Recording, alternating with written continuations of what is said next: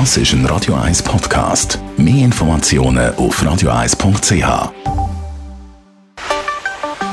Der Finanzratgeber auf Radio 1 wird Ihnen präsentiert von der zwar werden Häuser und Wohnungen immer häufiger nicht nur gekauft, um drin zu wohnen, sondern wirklich als reine Investition zum Weitervermieten. Stefan Stotz von der UBS. Man kann beobachten, dass unterdessen etwa jedes sechste Eigenheim, das in der Schweiz gekauft wird, gar nicht mehr so ist, dass man selber reinzieht, sondern dass es direkt weitervermietet wird. Die Zahl ist recht steigend, von dem ich glaube, es ist ein, bisschen ein Trend. Ähm, heute wollen wir mal schauen, wie man dann überhaupt kann direkt investieren in Immobilien. Und da gibt es zwei Wege, um in Immobilien zu investieren.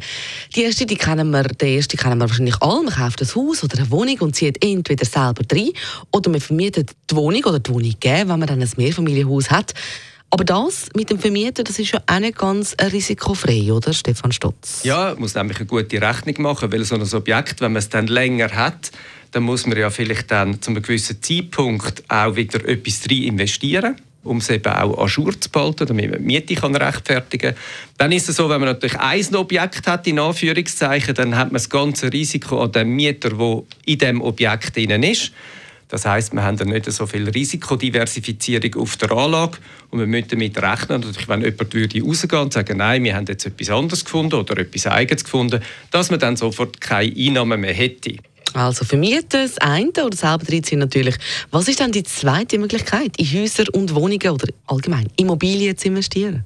Ja, die zweite Möglichkeit ist natürlich, dass man indirekt reingeht. Und das heißt, typischerweise kennen wir das so ein bisschen von der klassischen Anlagefonds. Das ist wie ein Basket, wo es verschiedene Instrumente darunter haben. Das heißt, wir haben einen höheren Grad an Diversifizierung und das gibt es natürlich auch auf der Immobilienseite. Es gibt gemischte Immobilienfonds, was verschiedene Kategorien von Objekten drin hat. Und dann gibt es auch solche, die eher artenrein sind. Man zum Beispiel sagen, ja, ich investiere indirekt in Mehrfamilienhäuser. Dann hat es ein Portfolio, das eigentlich gemanagt wird über den Anlagefonds. Und die unterschiedlichsten Mieterinnen und Mieter, die zahlen ja dann quasi das Portfolio rein und dann partizipiert man einerseits über Dividenden am Erfolg von dem Fonds und auf der anderen Seite ist natürlich auch die Möglichkeit, gerade wenn jetzt die Preise aufgehen, an einer möglichen Marktpreissteigerung zu profitieren.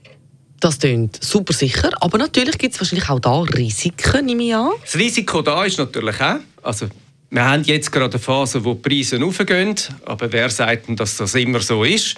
Es gibt auch verschiedene Artikel und, und Research-Abteilungen, die sagen, ja, wir müssen dann vielleicht aufpassen, vielleicht sind wir am einen oder am anderen Ecke schon relativ hoch in den Preisen, also hat man das Risiko, dass der Wert natürlich auch könnte korrigieren und das nicht nur auf einem direkt gehaltenen, sondern auch eben auf einem indirekt gehaltenen Instrument.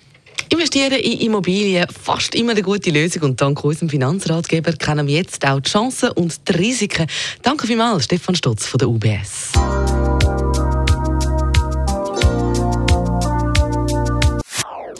Das ist ein Radio 1 Podcast. Mehr Informationen auf radio1.ch.